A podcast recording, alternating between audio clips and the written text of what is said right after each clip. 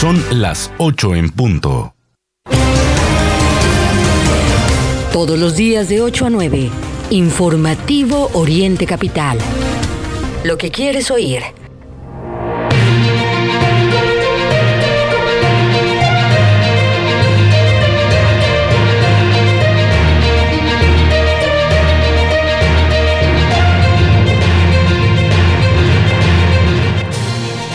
Días, son las 8 de la mañana en punto, momento de iniciar el informativo aquí en orientecapital.com. Le damos la bienvenida a Mario Ramos y su servidor Raya Costa, invitándolos a que nos acompañen los siguientes 60 minutos para que se entere de la información esencial, para que usted se vaya bien informado de todo lo que ocurre en el Estado de México, en el país y en el mundo. Lo invitamos, por supuesto, a sumarse a nuestra multiplataforma digital en orientecapital.com, a interactuar con nosotros en redes sociales. Estamos en Facebook, en Instagram, eh, por supuesto en Twitter con nuestro mm, eh, hashtag que es informativo. Nos encuentra como arroba orientecapital y claro, por supuesto, en orientecapital.com. Esta mañana nublada vamos a iniciar con la información y lo haremos con el resumen. Aquí está con nosotros Ceci López.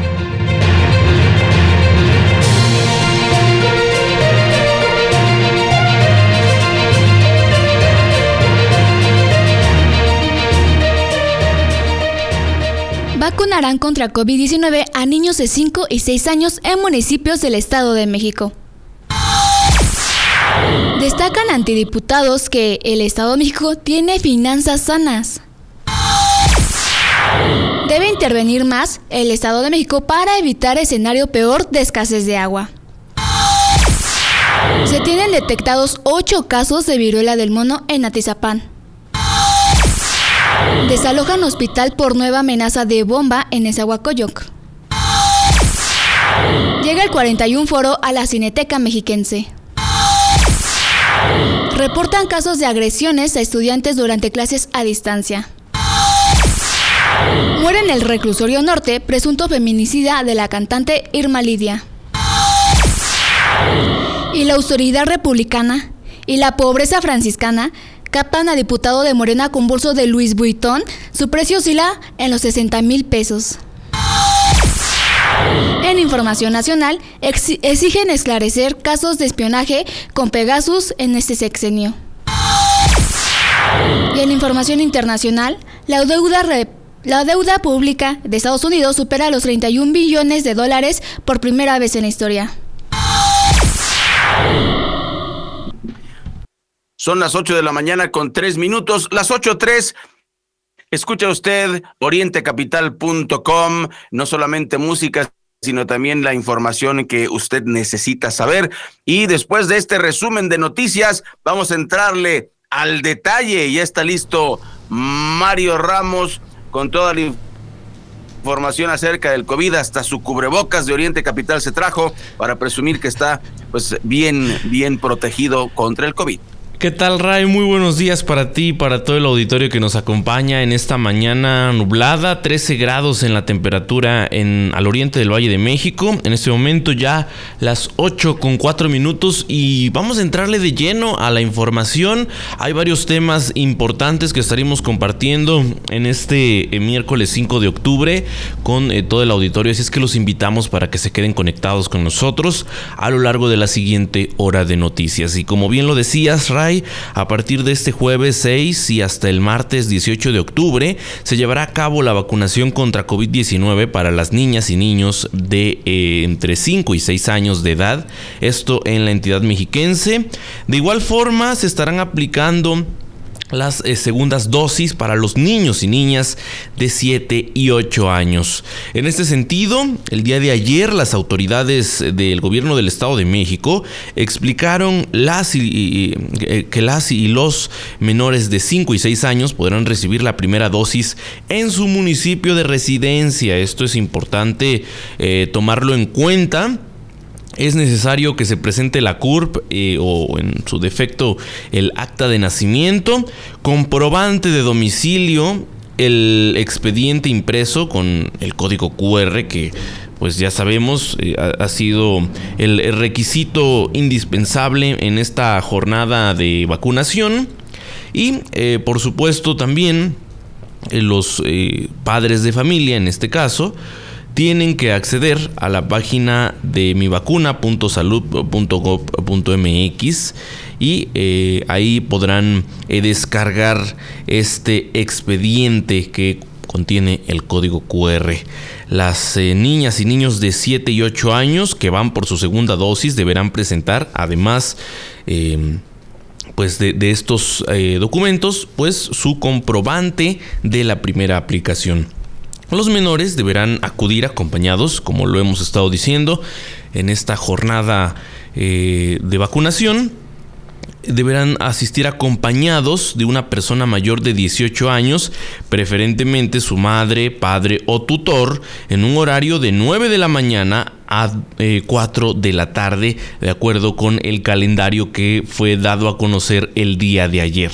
Las eh, autoridades reiteraron que la vacuna es gratuita y segura, por lo que no es necesario pernoctar o llegar de madrugada a los módulos y, en medida de lo posible, tratar de escalonar su arribo para no exponerse a largas filas o aglomeraciones que pongan en riesgo su salud, además de acudir eh, desayunados y en caso de estar con algún tratamiento, bueno, tomar puntualmente sus medicamentos. Agregaron que a través de la Secretaría de Salud del, de, eh, Salud y también en, en este caso eh, pues en coordinación con la Secretaría de Educación del Estado de México, se estarán eh, pues dando las condiciones y alternativas para que los menores puedan asistir a ser vacunados, permitiendo que no se vean afectados en su desempeño escolar. Finalmente, bueno, exhortaron a la población a continuar con las medidas sanitarias preventivas, aún después de haber sido vacunados como es el caso del uso correcto del cubrebocas, las caretas o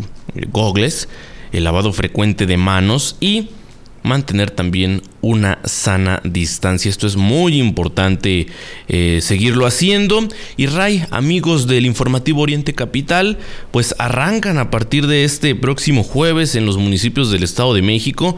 En la última jornada de vacunación en municipios del Oriente Mexiquense vimos caos.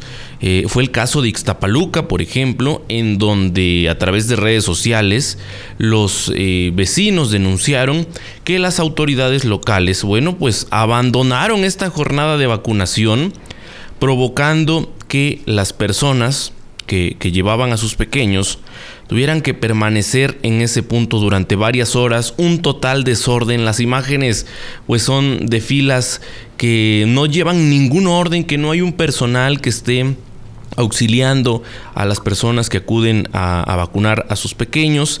Y se imaginará en estos casos la eh, población eh, de, estos rangos de edades pues es eh, una población importante en el caso de, los municipios del Estado de México por lo que hacemos el llamado para que esta jornada de vacunación sea llevada con orden que por supuesto las autoridades se interesen en que eh, pues los padres de familia, los tutores que llevan a sus pequeños puedan tener estas eh, condiciones como lo decían los usuarios en las redes, como ocurrió en al inicio cuando eh, pues arrancaron estas jornadas de vacunación y autoridades como es el caso de Ixtapaluca, bueno, llevaron un mejor orden eh, pues esta fue, insisto, la denuncia que se dio en la última jornada de vacunación y esperemos que no se repita y estaremos por supuesto atentos eh, para estarle informando de cómo se desarrolla la vacunación, como le digo, que arranca el jueves y que va dirigida a los eh, niños de 5 y 6 años y en segunda dosis para niñas y niños de 7 y 8 años.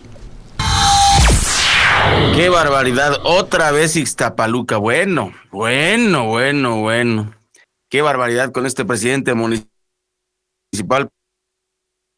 Pues no, no levanta trienio. Bueno, estaba, eh, digamos, más calientita la mañana eh, comparada con la de ayer, con un poquito eh, de sensación de humedad en algunos eh, municipios, nos han comentado por las lluvias del día de ayer. Bueno, pues vamos a eh, continuar con la información. Fíjese usted que ante el Pleno del Congreso, el secretario de Finanzas Estatal, Rodrigo Jarque Lira, expuso que las finanzas del Edomex están sanas, que ha habido un aumento de contribuyentes y que 13 de cada 100 pesos provienen de ingresos propios. Durante su comparecencia, el encargado de las finanzas mexiquenses señaló que además que cada peso sea cuidado y que la deuda estatal se ha aprovechado y se ha reestructurado, además de que siete de cada diez pesos se van a atención social de las familias, es decir, educación, salud y programas sociales. Además de que mm, se ha elevado el presupuesto para seguridad y para la atención de las mujeres eh, para combatir la desigualdad entre hombres y mujeres. También señaló que se ha invertido en infraestructura y bueno, los diputados le cuestionaron sobre la recaudación de los nuevos impuestos, la deuda pública, el dejar de invertir en obra o en hospitales que hacen falta, el impacto que ha tenido eh, el dejar de percibir recursos de la federación, entre otros, y es que usted sabe que el presidente de la República no le importan mucho los estados, sino solamente su tren Maya, su aeropuerto, eh, y ahora hasta la nueva línea aérea que ya se rumora que se llamaría mexicana de aviación, imagínese usted, y bueno, también la refinería de Dos Bocas, estos tres elefantes blancos que pues hacen que todos los estados no tengan dinero, qué bueno que hay finanzas sanas en el Estado de México y pues vamos a continuar poniéndole lente aquí porque eh, de acuerdo con eh, los economistas se viene para febrero más o menos una crisis fuerte. Ojalá que no, ojalá que se les haga la boca chicharrón, diría mi abuelita, pero pues así está la información financiera. Son las 8 de la mañana con 12 minutos. Todo esto, Ray, eh, que nos platicas, pues tiene que ver con la glosa del informe que hace unos días fuera presentado por el gobernador Alfredo del Mazo. En este sentido, bueno, por la legislatura local, desde el día lunes están desfilando los eh, secretarios de las eh, distintas instancias del gobierno estatal y bueno, eh, ¿Qué se dijo ayer? otro de las, otra de las comparecencias interesantes que por supuesto eh, preocupan es el caso mm, de lo que se declaró ayer ahí en la Cámara de Diputados. Y es que desde hace cinco años el Estado de México ha venido presentando una disminución del eh, caudal del suministro de agua desde el sistema Cutzamala. y bueno, ante la escasez de, agua, eh, preocupa que este escenario podría eh, ser peor de no realizarse las inversiones eh, necesarias, por lo que los municipios deben recaudar más para destinar recursos en esta materia. En este sentido, el secretario de Desarrollo Urbano y Obra Estatal, Rafael Díaz Leal, admitió el escenario complicado que se vive en el Estado de México y en el país en cuanto al estrés hídrico, aunque resaltó, hacen acciones en el bosque o la misma presa Madín.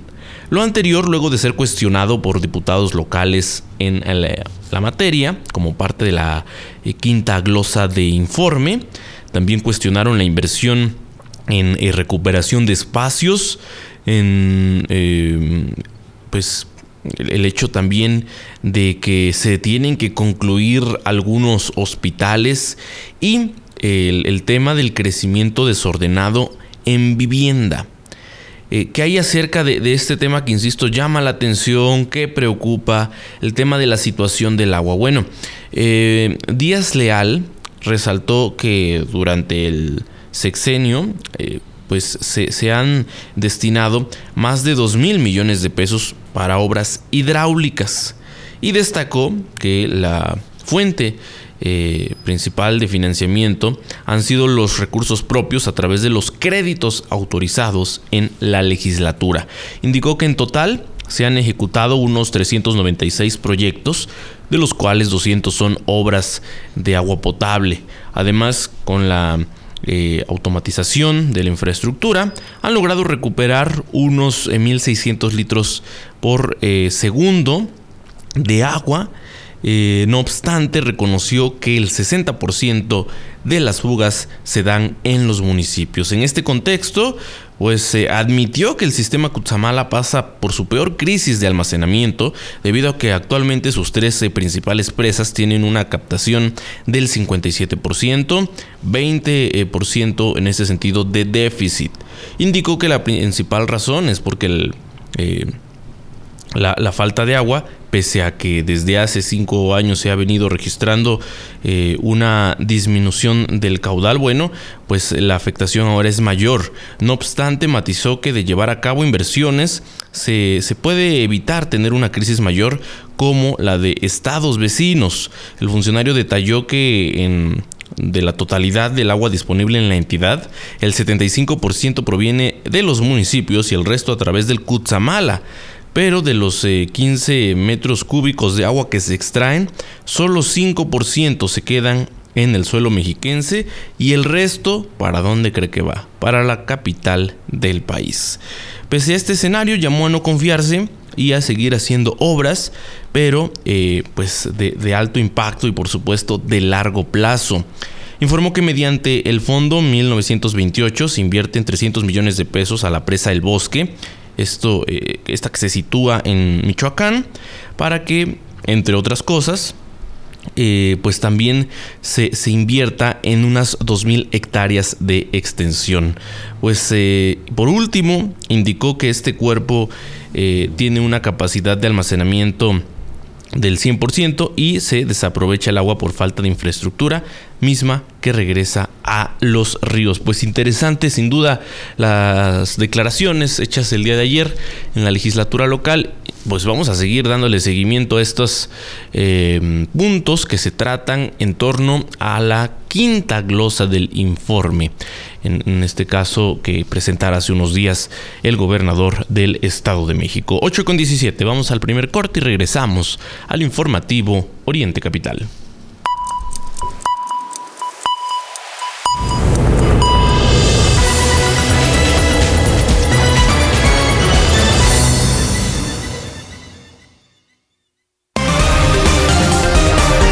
Lo que es noticia en el Oriente Mexiquense, lo que quieres oír. Regresamos a Informativo. Ven y conoce el reino del sabor en Fonda Margarita. Los mejores platillos a un excelente precio. Visítanos en calle Centenario número 3, Colonia Centro, Ixtapaluca.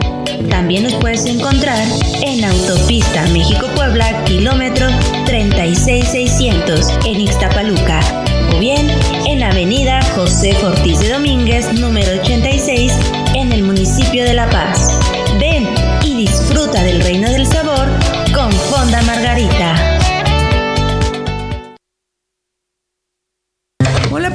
¿Por qué sigues haciendo tarea a esta hora? Mm, es que son muchas cosas y solo nos dieron un día para entregar. Es poco tiempo. Mañana hablo con la directora. Bueno, eran equipos, pero yo quise hacerlo sola porque todos se fueron al cine. No es justo que hagas todo sola. Te hubieras ido con ellos. por eso, tengo que caerles bien. No es fácil entrar al grupo, mamá. Ya déjame terminar, porfa. No es un favor entre compañeros o una manera de ser popular. Se llama sentido de pertenencia y es indicador de un perfil adictivo. Abre los Oriente Capital. Y prevén adicciones. Fundación. Seguro la conoces. Te dice las palabras correctas cuando las necesitas. En momentos difíciles nos ha orientado y reunido. Diario te emociona con alguna canción y siempre te dirá la verdad. Exacto. Es la radio. 100 años con nosotros. CIRT, Cámara Nacional de la Industria de Radio y Televisión.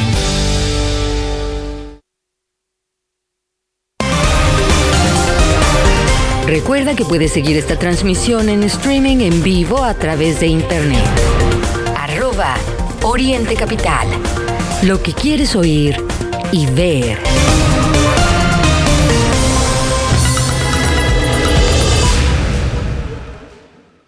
Son las 8.19, las 8.19 aquí en orientecapital.com y antes de continuar con la información le cuento que gracias a Carly Plata que nos manda un mensaje aquí en Twitter. nos dice que, pues, bueno, manda una fotografía que es, es aterradora. La tomó más o menos a las 7, 10 de la mañana para que le digamos a usted que mm, la línea A del metro que va de Pantitlán a La Paz, pues está saturada y la fotografía es terrible por la cantidad de gente que está esperando y no hay trenes. Eso ocurre en la línea A. Gracias, Carly, por tu reporte. Y pues eh, ese es el periodismo ciudadano. Le invitamos a que nos mande sus mensajes, hashtag informativo, eh, y nos encuentra como arroba Oriente Capital. Y bueno, en cuanto a información, Mario, amigas, amigos del auditorio, le contamos que en Atizapán se han confirmado ocho casos de viruela del mono, 87% en hombres y 13% en mujeres, en mujeres, afirmó Miguel de Jesús Fuentes Flores, epidemiólogo de la jurisdicción sanitaria del Estado de México. Lo anterior fue presentado en la tercera reunión del Comité Municipal de Salud, en la que se dieron a conocer datos sobre los casos de viruela símica y el plan de trabajo municipal del comité. Se informó que la semana antepasada el Estado de México ocupaba el segundo lugar en casos a nivel nacional y actualmente se encuentra en sexto. En el Estado de México se han registrado 115 casos confirmados. La jurisdicción de Atizapán eh, le ha correspondido la identificación y el diagnóstico de 12 de estos casos. También informó que actualmente dos casos más están en estudio. Por su parte, Víctor Manuel Gómez Valencia, coordinador normativo de promoción de la salud, habló sobre el plan de trabajo municipal que tiene como objetivo sensibilizar a la población atizapense para que tenga un estilo de vida saludable y mantenga una buena salud mental en lo personal, familiar y laboral. De acuerdo con estadísticas que se presentaron, la enfermedad más frecuente en Atizapán es la diabetes mellitus. Le sigue la hipertensión arterial, la obesidad, el COVID-19 y la desnutrición. A fin de hacer frente a los problemas de mm, eh, diabetes, se pondrán en marcha cinco proyectos, uno de ellos denominado por un municipio sin diabetes, para el cual se implementarán campañas durante tres años en los meses de octubre. Bueno, pues esta es la información desde Atizapán. Ojalá que todos los municipios, no solo del Estado de México, sino del país, pues em, pongan más atención acerca de la salud de sus habitantes. Esto es imperativo y bueno, la desnutrición, ¿cómo no va a haber desnutrición si no hay trabajo? Y si el presidente de la República en la pandemia, por ejemplo, en vez de ayudar a la gente con despensas y con dinero, pues les dijo, háganle como puedan, ¿no? Ahí se ve un poco la diferencia entre un gobierno que es humano y uno que no lo es. Tenemos información desde Ixtapaluca con Norma Sánchez a las 8 de la mañana con 22 minutos. Buenos días, auditorio informativo Oriente Capital. Mario Ray, un gusto saludarlos. Les informo que con una inversión de 70 millones de pesos en la construcción de una red de agua potable de casi 50 kilómetros lineales en una superficie de 36 kilómetros cuadrados, el gobierno del Estado de México incrementará el acceso a este recurso a más de 40 mil vecinos de la comunidad de Jico, en el municipio de Valle de Chalco, anunció el secretario de Desarrollo Urbano y Obra Rafael Díaz Leal Barrueta. Al dar el banderazo de inicio de obra en compañía del presidente municipal de Valle de Chalco, Armando García Méndez, el secretario Díaz Leal destacó que la calidad de esta nueva infraestructura hidráulica, con casi 7.000 tomas domiciliarias, disminuirá la pérdida por fugas, incrementará la calidad del agua y mejorará la presión en la red. El vocal ejecutivo de la Comisión del Agua del Estado de México, CAEM, Jorge Joaquín González Besares, informó que esta nueva red de agua potable tendrá materiales de calidad con una vida útil de 40 años aproximadamente. Con esta obra se busca batir el desabasto de agua potable en este municipio, pero solo en la comunidad de Jico.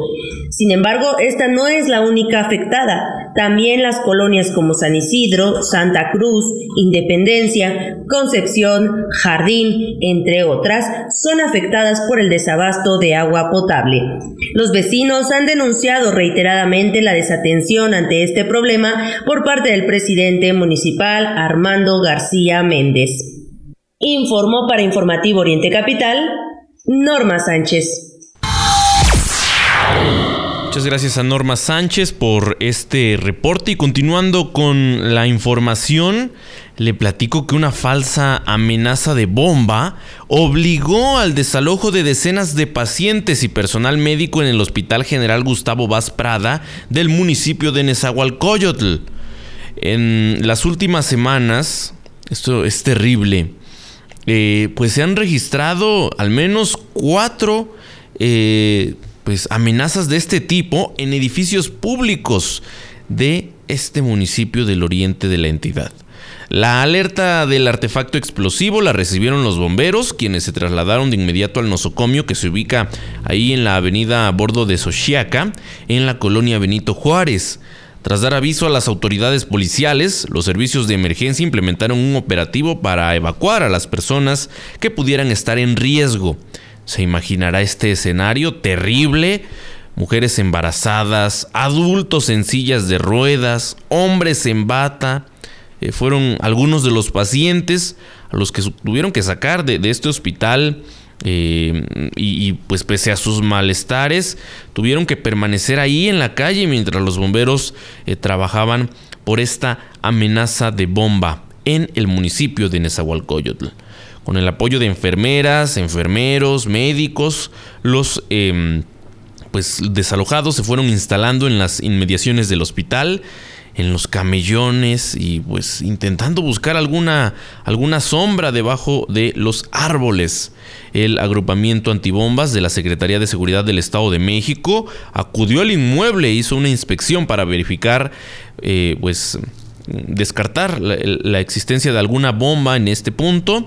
Y bueno, desde el pasado 25 de agosto, los bomberos han tenido que atender un total de cuatro alertas de supuestos artefactos. Em, eh, una de estas, bueno, cuando arrancan estas amenazas fue ahí en las oficinas de los juicios, em, de los juzgados de juicios orales que se ubican en ese municipio. Esa misma tarde se recibió otra amenaza de bomba, esto en las inmediaciones del hospital del ICEMIM de eh, Vicente Villada. Y bueno, afortunadamente todo ha quedado en una falsa alerta. Eh, una, persona, mm, el caso del eh, hospital, se acercó a la ventanilla de la farmacia para dejar un papel que contenía esta amenaza. Posteriormente, el 31 de agosto, personal y pacientes de ese mismo hospital del ICEMIM fueron desalojados tras una llamada sobre eh, otra supuesta bomba en su interior. En todos los casos, eh, como le digo, las autoridades confirmaron que dichas amenazas han sido falsas y sin eh, riesgo para la población. Así las cosas en torno a este tema. Eh, más adelante le vamos a compartir porque ayer también en un conocido centro comercial de la Ciudad de México se registró una amenaza de este tipo y el escenario fue el mismo. Las personas tuvieron que ser eh, desalojadas de emergencia en lo que el personal eh, pues laboraba para localizar o en este caso descartar la posibilidad de alguna bomba. No solo es el caso del municipio de Nezahualcóyotl, ayer ocurrió en la Ciudad de México, para ser eh, más específicos, en el centro comercial Perisur eh, durante la tarde de ayer martes. Vamos ahora con más información con el reporte que nos tienen esta mañana a Mairani Corrales. ¿Qué tal? Buenos días. Te informo que campesinos de Villa del Carbón y Chapa de Mota se quejan de la falta de apoyos de gobierno federal, estatal y municipal. Los campesinos de las comunidades de Macabaca, en Chapa de Mote y San Luis Tachimay, en el municipio de Villa del Carbón, Estado de México, dos poblaciones colondantes en donde a partir de algunos años se ha resentido más el empobrecimiento de las familias, que dependen de la producción del grano de maíz para su subsistencia. Se quejan de la falta de apoyos al campo, pues los gobiernos federal, estatal y municipal les han negado el subsidio al fertilizante. Con matas de maíz amarillentas que no llegan al metro y medio, don Isidro Mendoza comenta, nuestras familias son muy pobres, se requiere de la ayuda del gobierno para poder seguir adelante, más que nada en el campo. El maíz es la base fundamental, pero es muy baja la producción debido a que no contamos con apoyos y aparte no ha llovido a tiempo, no nos alcanza para todo el año y no tenemos la esperanza de comercializar el sobrante porque no lo hay. Por su parte, Valentín Barreto afirma, Seguimos trabajando el maíz como por costumbre, porque sencillamente no se recupera la inversión que se gasta. Más bien, se ve que se quedan las parcelas vacías sin trabajar. Los apoyos del gobierno pueden ayudar, pero no los hay. Entonces, sencillamente se empobrece la tierra, porque no se le echa el abono suficiente. Una situación similar es la que expresa Lucía Rangel Cruz y Pablo Barreto González, campesinos de la comunidad de San Luis Tachimay, en el municipio de Villa del Carbón. El problema principal para los agricultores de esta comunidad también es la escasa producción de maíz. Coinciden en señalar que ha sido la falta de apoyo para la adquisición de fertilizante, ya que un bulto de urea cuesta arriba de 1.200 pesos, 800 el sulfato de amonio y el 1446 está de 1.600 por bulto. Y por cada hectárea cultivada se debe utilizar de 6 a 8 bultos de urea solamente para una aplicación, aparte de la que se le coloca inicialmente al momento de la siembra y otra más casi al final. Desde el noroeste mexiquense para Oriente Capital, te saluda a Mayrani Corrales. Gracias a Mayrani Corrales, nuestra corresponsal en aquella región del Estado de México. Vamos ahora al corte, son las 8.30.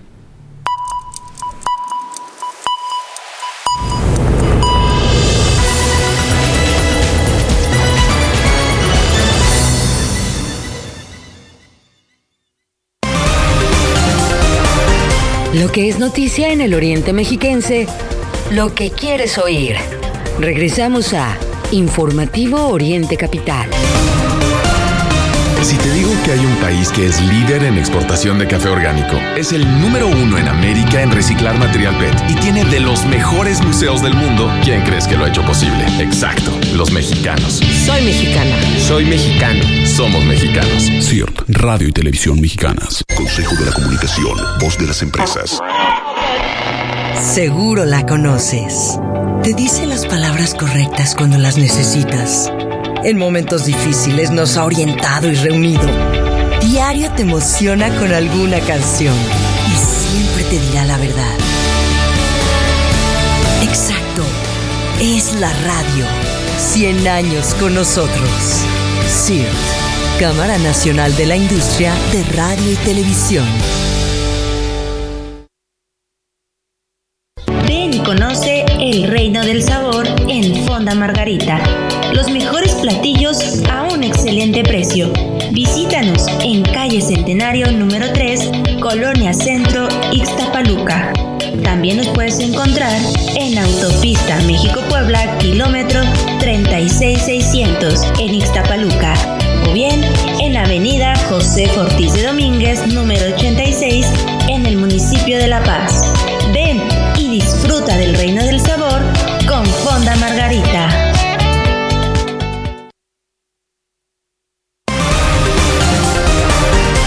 Recuerda que puedes seguir esta transmisión en streaming en vivo a través de internet. Arroba Oriente Capital. Lo que quieres oír y ver.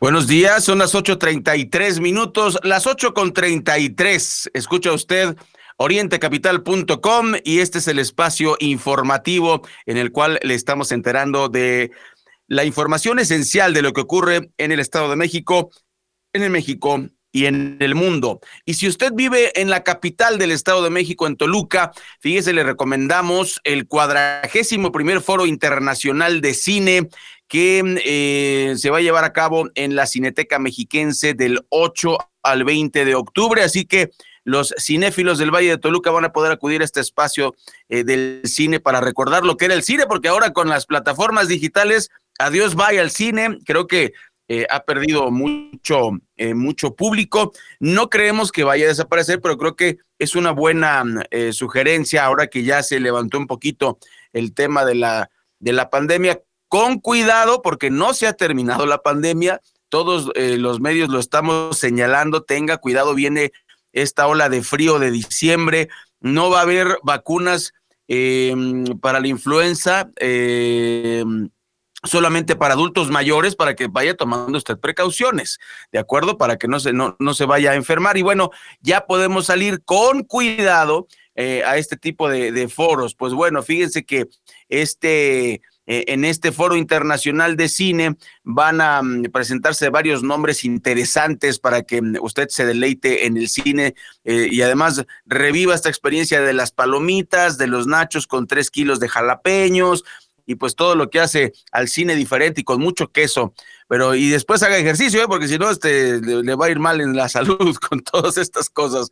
Pues bueno, quienes regresan, por ejemplo, Michelangelo Framartino presenta una película titulada La Cueva, que es de esos trabajos que se empieza a comentar en redes sociales, así como la española Ainhoa Rodríguez. Ella presenta Destello Bravío, es uh, su ópera prima, eh, es una combinación de documental con surrealismo y realismo mágico, una, una interesante propuesta de cine para toda la gente que vive en el Valle de Toluca. También se va a presentar eh, una serie de películas de Latinoamérica con cintas de Bolivia, Paraguay, Uruguay y Argentina. De Bolivia, por ejemplo, está el movimiento de Quiro Russo. Em, también hay eh, una película de Argentina que presenta dos títulos, Las Cercanas, dirigida por María Álvarez, y Las Esquirlas, de la cineasta Natalia Garayalde. Muy interesante que las damas estén tomando eh, y sigan tomando este papel protagónico en el cine. En el caso de México, pues bueno, hay un documental, un falso documental, es una, eh, no, me atrevería a llamarle género, no, simplemente es una película que parece documental, pero no es documental. Eh, y además, esto no es nuevo, esto se ha hecho desde hace muchísimos años, pero decidió tomarlo así. David Torres eh, se titula este, esta película, porque no es documental, El hombre búfalo. Em, hay varias películas que le recomendamos para que usted se presente en este cuadragésimo primer foro internacional de cine. Los usuarios pueden consultar el sitio web cineteca.edomex.gov.mx. Un tema amable, Mario, después de, de tanta, de tanta cosa que, que, nos está ocurriendo. Y vamos a escuchar ahora la voz de Berenice Moreno desde Toluca, quien nos presenta, quien nos presenta más información aquí en Oriente Capital. Muy buenos días, auditorio de Oriente Capital. Entre noviembre de 2020 y septiembre de 2022, los tribunales laborales del Estado de México han recibido 14.169 demandas para resolver en sus diferentes sedes. De acuerdo con el informe del Poder Judicial de México, de los siete tribunales regionales, los más saturados en los últimos dos años han sido el regional de Tlanepantla y Naucalpan, con 4.355 demandas por resolver entre trabajadores y patrones mientras que el primer tribunal de Tlanepantla recibió en el mismo periodo 2.846 demandas para resolver. En lo que se refiere a convenios ejecutados entre patrones y trabajadores, el Poder Judicial informó que entre 2020 y 2022 hubo 2.638 litigios.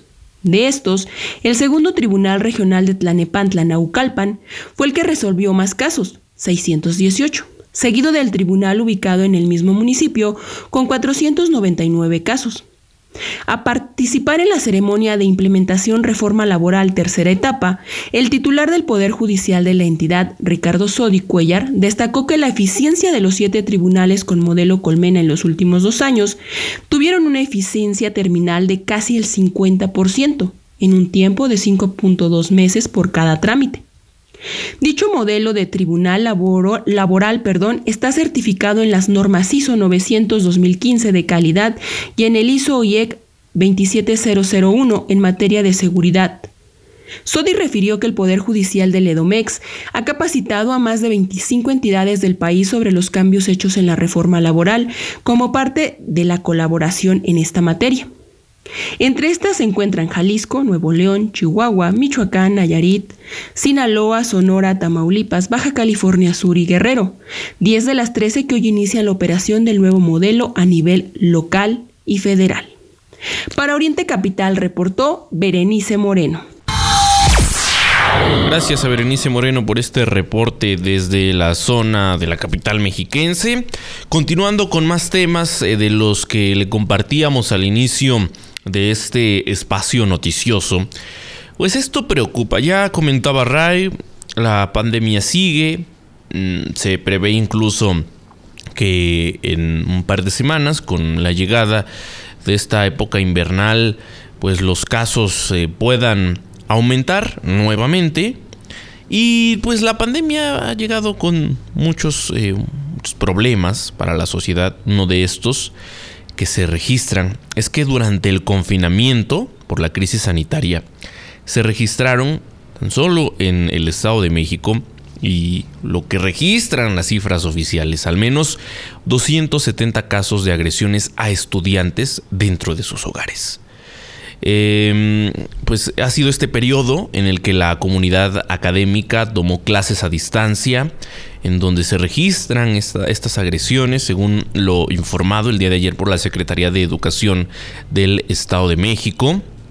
La dependencia informó a través, eh, vía transparencia, que los tipos de violencia más recurrentes fueron el maltrato escolar, el descuido o trato negligente, la violencia sexual e intrafamiliar, al sumar 58, 53, 27 y 18 reportes respectivamente.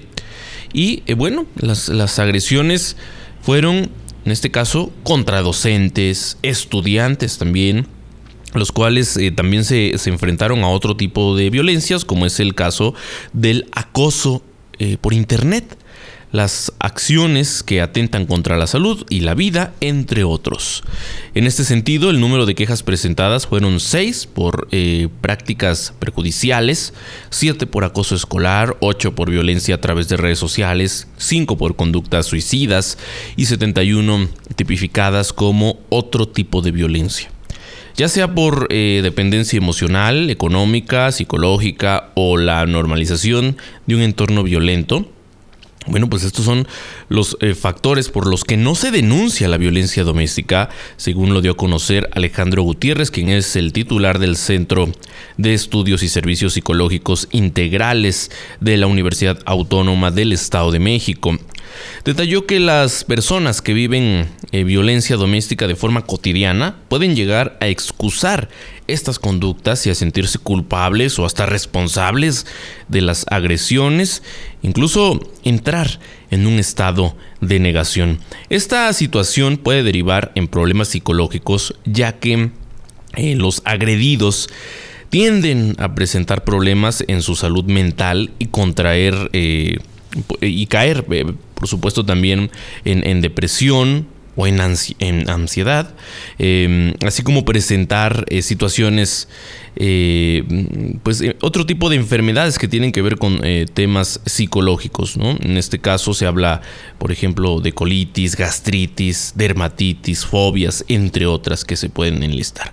Para romper este círculo, según se señaló, y bueno, recomendó también pedir ayuda de familiares, amigos, buscar a un profesional de la salud y en el mejor de los casos terminar la eh, convivencia con el eh, victimario también, por supuesto, y se, se hace el llamado en este caso a la denuncia. Bueno, pues en este momento son las 8 de la mañana con 42 minutos y esta información trascendió el día de ayer. El abogado de 79 años, Jesús Hernández Alcocer, preso por ser el presunto feminicida de la cantante Irma Lidia, murió la mañana de ayer en el reclusorio norte donde se encontraba recluido desde junio tras el asesinato de la joven en el restaurante Suntori de la colonia del Valle como ocurrió al menos una vez desde que fue ingresado al penal. Hernández Alcocer dijo sentirse mal de salud, por lo que fue trasladado al servicio médico interno, donde finalmente perdió la vida minutos antes de las 11 de la mañana. Tras la revisión en el hospital de Ticomán, en la alcaldía Gustavo Amadero, Hernández Alcocer regresó al penal eh, en el que desde junio eh, pasado permanecía en prisión preventiva. Eh, llevó, se llevaron a cabo varios exámenes de salud y bueno, pues no, ya eh, su cuerpo terminó por no resistir mar, murió y por eso, tras el fallo, el juez eh, y su defensa legal no descartaron apelar la decisión para que su cliente pudiera enfrentar el proceso legal fuera del reclusorio debido a la edad y a sus problemas de salud. Sin embargo, bueno, pues Alcocer murió y eh, por este caso, además de Alcocer y por su probable participación en los hechos, que derivaron en la muerte de, la cantante de regional mexicano de 21 años, imagínense nada más. Pues también se encuentra vinculado a proceso su escolta.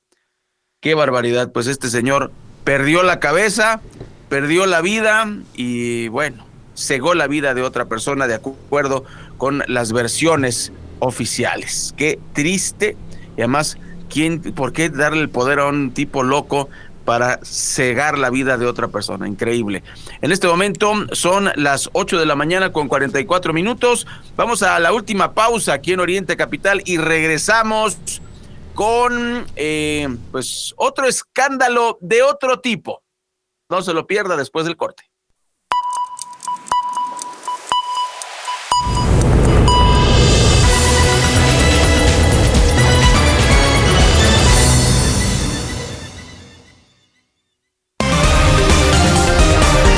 Lo que es noticia en el Oriente Mexiquense, lo que quieres oír.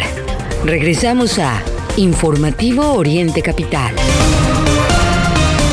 ¿Has intentado dejar de beber y no puedes? Puede ser que seas un alcohólico. ¿Alcohólico se escucha fuerte? Las consecuencias pueden ser peores. No dudes, infórmate. Mayor información al 5705-5802. Lada sin costo 01800-561-3368. Por lo que sueñas y ser disciplinado te lleva a superar tus marcas. Leer te permite alcanzar la victoria.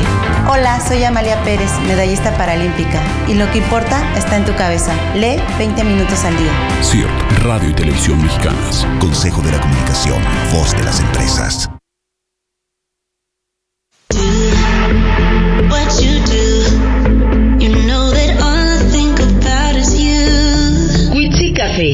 Café que inspira pasión. Además de nuestras riquísimas bebidas frías y calientes, ven y disfruta de una gran variedad de platillos que tenemos para ti. Desde ensaladas hasta unas deliciosas crepas. Nuestra calidad y atención al público es lo más importante. Te esperamos en nuestras sucursales de Toluca, Chimalhuacán y Texcoco. Witsi Café.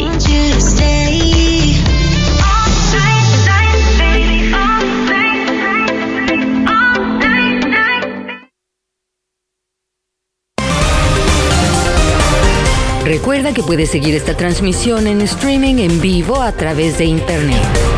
Arroba Oriente Capital. Lo que quieres oír y ver.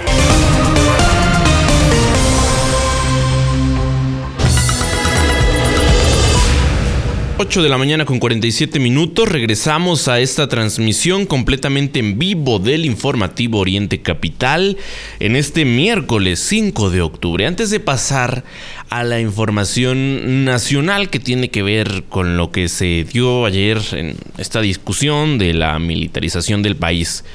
Y bueno, antes de pasar con, con este tema, compartirle una de estas historias que no es la primera vez que se dan a conocer, no es la primera vez que se exhibe, como este discurso mm, de la eh, pobreza franciscana, que fue la última actualización que, hubo en este discurso de la 4T, eh, antes eh, la austeridad republicana. Bueno, todo este discurso no va ligado con la realidad de los políticos de Morena. Y es que a un diputado eh, local en el Estado de México, en este caso al morenista Ariel Juárez em, Rodríguez, se le exhibió porque eh, llevó a la legislatura local un bolso de eh, la marca Louis Vuitton que presuntamente, escuche bien, tiene un valor de 60 mil pesos. ¿Sí? Un bolso de 60 mil pesos. Para esto les alcanza a los diputados eh, de Morena, que insisto, pues va un tanto desligado con lo que dice el presidente. Por supuesto sabemos que, todo esto queda en el discurso porque también han sido exhibidos los hijos de, López Obrador en la Casa Gris o con estos eh, tenis carísimos. Y bueno, pues obviamente los eh, diputados de Morena también tienen ganas de, adquirir este tipo de cosas. Insisto, un, eh, una prenda neoliberal, como fue la crítica que le hicieron a, este diputado, un bolso de 60 mil pesos. Y bueno, pues obviamente el, em, el legislador se defendió, afirmó que eh, este bolso fue un regalo de cumpleaños y que su compadre se lo trajo de Estados Unidos. ¿Usted le cree? Y, bueno, y que además que el compadre, escuche bien estas historias que, se sacan eh, los, los, morenistas, que, mm, que, compró este bolso en una tienda de ofertas. Entonces, pues que, no costó 60 mil, que costó poquito menos. Ariel Juárez eh, fue presidente municipal de Cuautitlán, actualmente es legislador local por eh, Morena y se defendió, este, se defendió, él señaló que los diputados del PAN emprendieron una campaña en su contra y, pues esto por algún comentario que él hizo, pues tal parece que los diputados del PAN lo obligaron a portar este bolso Louis Vuitton de em, 60 mil pesos. Así las cosas en la legislatura local. Impresionante la, pobreza franciscana de la 4T y, los, los pretextos que ponen las salidas falsas. Fíjense qué chistoso. El presidente de la República, aunque todos sabemos que es falso lo que dice, pues como que ya la gente le cree, tristemente, ¿no? Lo que dice López Obrador, dice puras mentiras y se justifica de todo de todo. Y sin embargo, bueno, esto de que me lo regaló mi compadre, ay Dios mío, hermano, que te lo crean en tu casa, porque pues eso es como esta serie del National Geographic. No lo sé, Rick, parece falso. Así está. Bueno, pues fíjense nada más, lo adelantábamos el día de ayer, fíjense, no, no se necesita ser un, un sabio, lo, adelantábamos el día de ayer. Fíjese que el Senado dio luz verde a la militarización de México con 87 votos a favor de Morena. Escuche usted bien, PRI y PRD avalan la presencia de las Fuerzas Armadas en las calles de México hasta el 2028. La minuta regresa a los diputados y claro, los diputados no la van a rechazar, no le van a mover nada, simplemente va a pasar. Eh, fíjese, la, foto que queda para la historia es la de los senadores de Morena, Ricardo Monreal y del PRI, José Carlos Ramírez, que se dan la mano, se aliaron, lograron aprobar esta reforma que amplía el plazo eh, para que las Fuerzas Armadas ejerzan labores de seguridad pública. Por supuesto, eh, ya sabíamos, PAN y Movimiento Ciudadano rechazaron esta medida y pues así está la información, Mario. Definitivamente eh, lo peligroso, lo hemos dicho, es que el presidente hace lo que quiere. Eso es una dictadura. Punto. Punto. Eh, hay, en temas no tan trascendentes como el horario de verano, hasta la militarización, finalmente se hace lo que quiere el presidente y como lo quiere el presidente. Peligrosísimo.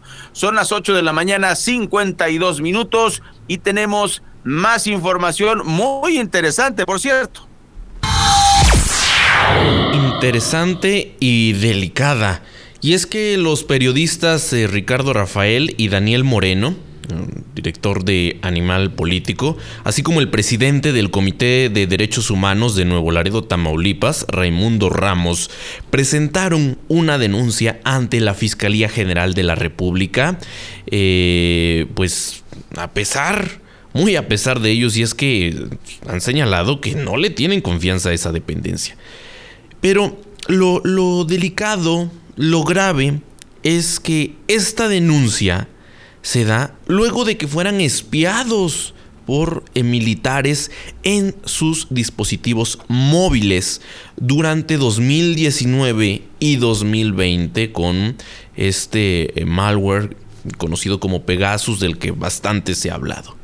Sí, 2019 y 2020. Es decir, no hablamos de una práctica eh, del pasado de la que pues, usted recordará todo lo que López Obrador dijo, incluso pues se sabe que él también fue en su momento espiado por eh, anteriores administraciones. Bueno, estas prácticas de las que tanto se ha quejado Morena, de las que tanto eh, han hablado, han exhibido como excesos de los gobiernos anteriores, pues es una práctica que se sigue haciendo en la actual administración.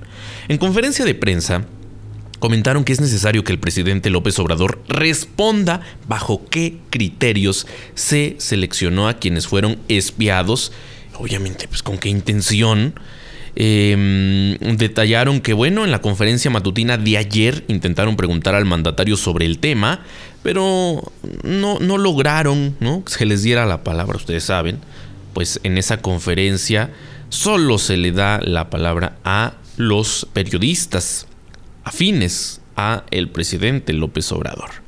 Em, pues esto ha quedado exhibido en, en, los últimos días. Es un tema bastante delicado, por lo que estaremos muy al pendiente de lo que ocurre en torno a este espionaje que está haciendo el gobierno de la 4T. En este caso, a periodistas, a activistas. Es eh, lo que ha quedado evidenciado. López Obrador, comentar rápidamente, pues ya se imaginará, se trató de defender y su argumento es que no hay pruebas de esto. Sin embargo, pues lo que ha quedado eh, revelado en los últimos días, eh, en, estos eh, documentos que salieron a la luz, que se supone estaban bajo buen resguardo de la Sedena, pues han exhibido a su gobierno. Insisto, muy atentos a el desenlace de esta historia. Increíble, de verdad increíble, Mario. Eh, sobre todo que se trate de negar lo que no se puede negar. Es, esto es eh, algo que llama mucho la atención. Pegasus se sigue usando. Es un software que compraron y eh, pues ahí está la, demostración de lo, de lo que comentas con el peligro de que se use también en contra eh, del mismo presidente que, que, repito, lo niega, lo niega y después se zafa. Es, es, lo he dicho yo muchas veces en este espacio, es como un gato, hace las maromas, se cae y siempre cae parado. Increíble. Bueno, tenemos información internacional. Le vamos a comentar que la deuda nacional bruta de los Estados Unidos superó el día de ayer por primera vez los 31 billones de dólares, lo que trae el señor Slim para el cambio cuando va ahí al, a su centro comercial, pues es lo que trae para comprar las palomitas. Bueno, pues esto es según el Departamento del Tesoro de los Estados Unidos. La base de datos del sitio web del Tesoro muestra un total de 31.123 billones de dólares en el apartado titulado Deuda Nacional Total. ¿Esto qué significa? Que Estados Unidos tiene una deuda y que puede entrar en crisis, en castellano. Entonces, ¿esto es peligroso? Sí, porque es nuestro socio comercial número uno y estamos al lado de Estados Unidos y si le pega la crisis a Estados Unidos, a nosotros nos va a pegar peor. O sea, eh, se lo digo así clarito, eh, no lo quiero asustar, no la quiero asustar, amigos y amigas radioescuchas. Esta deuda la dividen en dos apartados, el denominado tendencias intragubernamentales, que son este bla, bla, bla, y la deuda del poder público, bla, bla, bla. Bueno, el tema es que esta deuda billonaria eh, va a poner en riesgo, por ejemplo, en Estados Unidos, la seguridad social que paga las pensiones a los adultos mayores y las prestaciones de invalidez. Y la deuda del poder público, por ejemplo, que asciende los 24 millones de billones de dólares, incluye la deuda federal eh, en poder de los dueños privados. O sea, se viene una crisis, hay que estar eh, pues muy atentos y sobre todo precavidos en lo que podamos. Faltan tres minutos para que den las nueve de la mañana y ya está listo Miguel Ángel Cacique con los titulares de los periódicos del día de hoy. Escuchemos. Así los titulares de hoy. Reforma, firmes ya, marchan juntos Primor y PRD. Universal, militares dan seguimiento a Ken Salazar. Milenio, Sheinbaum, rescate del Aeropuerto Internacional de la Ciudad de México, vital para empleo y economía. Excelsior, reforma militar en la cuerda floja. Jornada con ajustes, avala el Senado reforma en Fuerzas Armadas. Sol de México, dejan al ejército en las calles hasta 2028. 24 horas, ejército en las calles y de empresario. Razón, pasa en Senado reforma militar ajustada con apoyo de 9 del PRI y 2 del PRD. Crónica, se parte el PRI y pasa reforma militar en el Senado. Heraldo, Senado avala reforma militar. Es noticia hoy, Senado avala militarización hasta 2028. Uno más uno, Guardia Nacional con militares hasta 2028, aprueba Senado. El día, ineficacia, nepotismo y persecuciones distintivos del gobierno de Laida Sansores. Economista, Pemex se queda corto en sus metas de refinación de crudo en el 2022 y el financiero BIP riesgos de inocuidad alimentaria. Entre las cinco notas secundarias que más destacan hoy tenemos 1. Cae 5.8% venta de autos en septiembre. 2. Busca AMLO revivir a Mexicana Militar. 3. Suma 27 mil millones de pesos fideicomiso opaco. 4. Genera secuestro a IP, mayoría de pérdidas. 5. Faltan policías a 31 de 32 entidades en el país. Por el momento, querido Radio Escucha, es todo. Si desea recibir este resumen informativo, escríbeme al 55 43 67 78 14 o desde mi página de Facebook. Te deseo un excelente miércoles. Con lo que dicen las portadas de los principales diarios de circulación nacional en este miércoles, es como concluimos esta emisión del informativo Oriente Capital. Se quedan con la programación musical, conectados con la información a través de nuestro sitio en internet orientecapital.com, por supuesto la página de las noticias, informativo Oriente Capital, y mañana los esperamos en punto de las 8 para arrancar el día muy bien informados. Tengan todos un excelente miércoles. Todos los días de 8 a 9. Informativo Oriente Capital. Lo que quieres oír.